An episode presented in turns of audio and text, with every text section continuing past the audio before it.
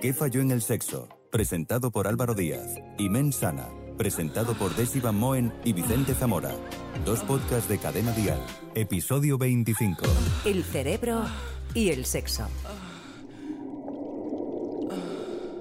¿Qué tal? Soy Álvaro Díaz y no, no estoy dentro de una caja de zapatos haciendo el episodio de hoy. La magia ha hecho que hoy esté dentro del cerebro de una persona. ¿Sabías que el ser humano utiliza para sus actividades diarias el 100% del cerebro y que el sexo está en la parte del hipotálamo donde están las emociones y las sensaciones? Si me acompañáis, vamos hacia allí porque hoy traemos un episodio diferente. Nuestro podcast se une al de mis compañeros de Siva Moen y Vicente Zamora, Mensana, el podcast que te ayuda a entender qué pasa con tu cerebro y los hábitos saludables que nos ayudan a tener mejor salud mental. Así que no hay mejor unión que el cerebro y el sexo.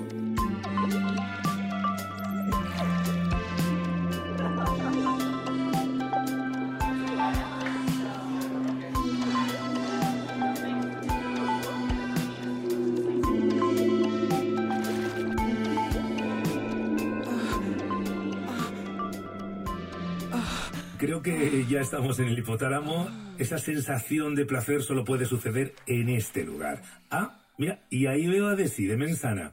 Hola Desi. Hola Álvaro. Oye, qué gusto y qué placer unir nuestros podcasts. Una cosa, ¿qué ocurre exactamente, Desi, en nuestro cerebro cuando tenemos sexo? Pues de eso justamente vamos a hablar. Soy Desi Van Moen y hoy en Mensana hablamos de sexo. El cerebro no es el órgano precisamente más sexy, pero sí es cierto que cuando las cosas se ponen juguetonas, el cerebro es el primero en saberlo y en participar en todo ello. Antes de continuar, si has llegado hasta aquí, no olvides suscribirte a nuestro nuestros podcasts en tu plataforma de podcast favorita, Spotify, Apple, Evox y ahora también en Amazon Music. No sé a ti, Álvaro, pero hay algo que a mí me gustaría saber. ¿Existe diferencia entre el cerebro de la mujer y el cerebro del hombre durante el sexo? Nos lo cuenta Vicente Zamora. Puede que se piense que el cerebro masculino y femenino no son tan diferentes, pero hay algunas cosas que ocurren dentro de ellos que determinan nuestros distintos comportamientos sexuales para empezar, y como estáis explicando, el área del hipotálamo reservada para el comportamiento de apareamiento es más de dos veces mayor en los hombres que en las mujeres, y con el doble de células. Tiene aproximadamente el tamaño de una cereza y pesa unos 4 gramos y medio. Otra gran diferencia es la activación de una zona del cerebro llamada sustancia gris central, que ocurre en el cerebro de las mujeres, pero no en el de los hombres. Esta región es responsable de suprimir el dolor y, combinado con el cierre de otras áreas del cerebro de la mujer, da explicación al entumecimiento agradable que experimentan durante el orgasmo. ¿Qué falló en el sexo? Y Sana, dos podcasts de cadena dial. Hoy vamos a hablar de cómo interactúa el cerebro con nuestro sexo y viceversa. Para ello, y como cada episodio, contamos con los mejores, nuestros expertos que nos van a despejar todas las dudas.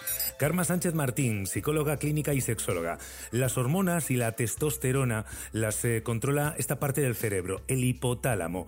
Al ser más grande en los hombres que en las mujeres, ¿cambia el poder sexual de los hombres? ¿Es mayor? Imagino, Álvaro, que más que a poder te refieres al deseo sexual. Mediante las hormonas liberadoras, el hipotálamo regula la secreción de hormonas como los andrógenos y los estrógenos.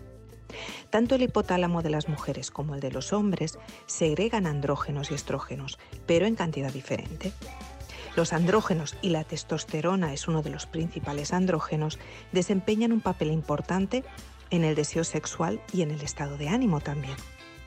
Pero en los hombres adultos que no presentan ninguna patología, existe una gran variabilidad individual en los niveles de testosterona, que no parece estar relacionado con el grado de impulso sexual o con la frecuencia de las relaciones sexuales. Se cree que el nivel de testosterona que se necesita para mantener el interés y la actividad sexual es mucho menor que el que se considera normal. En las mujeres parece claro que el deseo sexual está influenciado por los niveles de andrógenos, pero los andrógenos por sí solos no son suficientes para experimentar deseo sexual. De hecho, no se ha logrado demostrar diferencias significativas en los niveles de testosterona entre mujeres con o sin trastorno del deseo sexual. Sí que a partir de la menopausia parece que los niveles de testosterona influyen en el deseo. Ya ves Álvaro, no sé si en este caso el tamaño importa, Pero está claro que la conducta sexual es una compleja interacción entre los factores biológicos, los psicológicos y los socioculturales. Por eso es tan apasionante. Alejandro Fernández es psicólogo, sexólogo y terapeuta de parejas.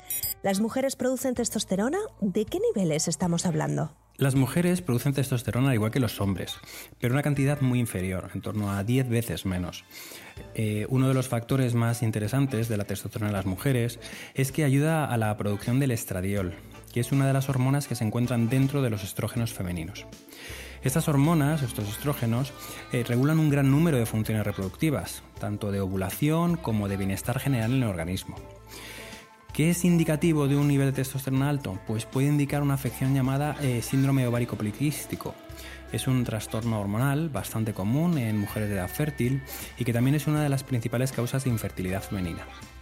Por contra, los niveles bajos de testosterona pues, pueden generar cambios muy sutiles y confundirse pues, con otras problemáticas, porque pueden dar lugar a, lo mejor a una disfunción en el deseo sexual, a disminución de la satisfacción en el sexo, fatiga o falta de energía. A ver, nos ponemos en situación. Después de una noche de fiesta, conocemos a alguien que nos atrae y llega el momento en el que nuestro cerebro comienza a dar señales de que la cosa empieza a ponerse interesante. Nos estamos excitando. Karma, la serotonina encargada de la felicidad aumenta con las relaciones sexuales. Por eso, cuanto más sexo, más felicidad. La serotonina es un neurotransmisor como son la dopamina, la oxitocina, las endorfinas, las feromonas. Y todos ellos tienen eh, funciones en la sexualidad. La serotonina es el neurotransmisor que se relaciona con los estados de ánimo. Cuando está baja la serotonina, pues favorece pues eso, un estado de ánimo depresivo, ansiedad, insomnio. Y claro, como la serotonina aumenta durante las relaciones sexuales, genera un buen estado de ánimo positivo, ¿no? Pues eso, más alegría, más calma, el estar bien. Y todo lo que nos genera placer, pues evidentemente tendemos a repetirlo. Y si las relaciones sexuales nos generan un aumento de la serotonina, pues seguramente seremos más felices y repetiremos. ¿Y cómo es eso de que la oxitocina liberada durante el sexo podría tener efectos analgésicos? Los investigadores no están seguros de cómo el sexo alivia el dolor de cabeza, pero sospechan que la avalancha de endorfinas durante la fase de excitación y sobre todo en el orgasmo influyen y mucho. Durante la actividad sexual el cuerpo libera un, montón de hormonas y entre ellas la oxitocina la cual a su vez segrega endorfinas que ayudan a aliviar pues dolores de cabeza, otros tipos de dolores musculares, ya que es el analgésico natural del cerebro y que actúa como si fuese un opiáceo. Lo que sí tenemos claro es que en el momento del orgasmo se producen los niveles más altos de oxitocina y esto causa las contracciones de la musculatura lisa implicada en el orgasmo. Además, promueve que desarrollemos lazos afectivos con aquellas personas con las que alcanzamos el orgasmo. Pero la oxitocina también está presente en otros momentos, como cuando sentimos empatía hacia nuestros seres queridos, y aunque no afecta al deseo, puede hacer que desarrollemos lazos afectivos y de confianza. ¿Qué falló en el sexo? Y Sana, dos podcasts de cadena dial. O sea que es cierto que mantener sexo ayuda incluso a reducir algunos dolores del cuerpo. Un ejemplo de ello puede ser el dolor de cabeza. Está demostrado que es uno de los dolores que se puede ver reducidos cuando mantienes relaciones sexuales y esto se debe a las endorfinas o a la liberación de la serotonina. Este es uno de los tantos beneficios que tiene el sexo, no solo para el cerebro, sino para el resto del cuerpo. ¿No es así, Álvaro? Pues así es, Desi. Sin duda, el bienestar de una persona está ligado a la salud mental y el sexo va más allá del placer que se puede sentir durante el orgasmo, ya que impacta de forma positiva a nivel físico y mental. Sin embargo, es importante resaltar que disfrutar del acto sexual no evitará problemas psicológicos o emocionales, pero sí mantener un buen estado de ánimo. Gracias al equipo de Que Fallo en el Sexo por este crossover tan necesario en nuestros podcasts. Hemos unido sexo y mente. Y el resultado ha sido realmente emocionante y orgásmico. ¿eh?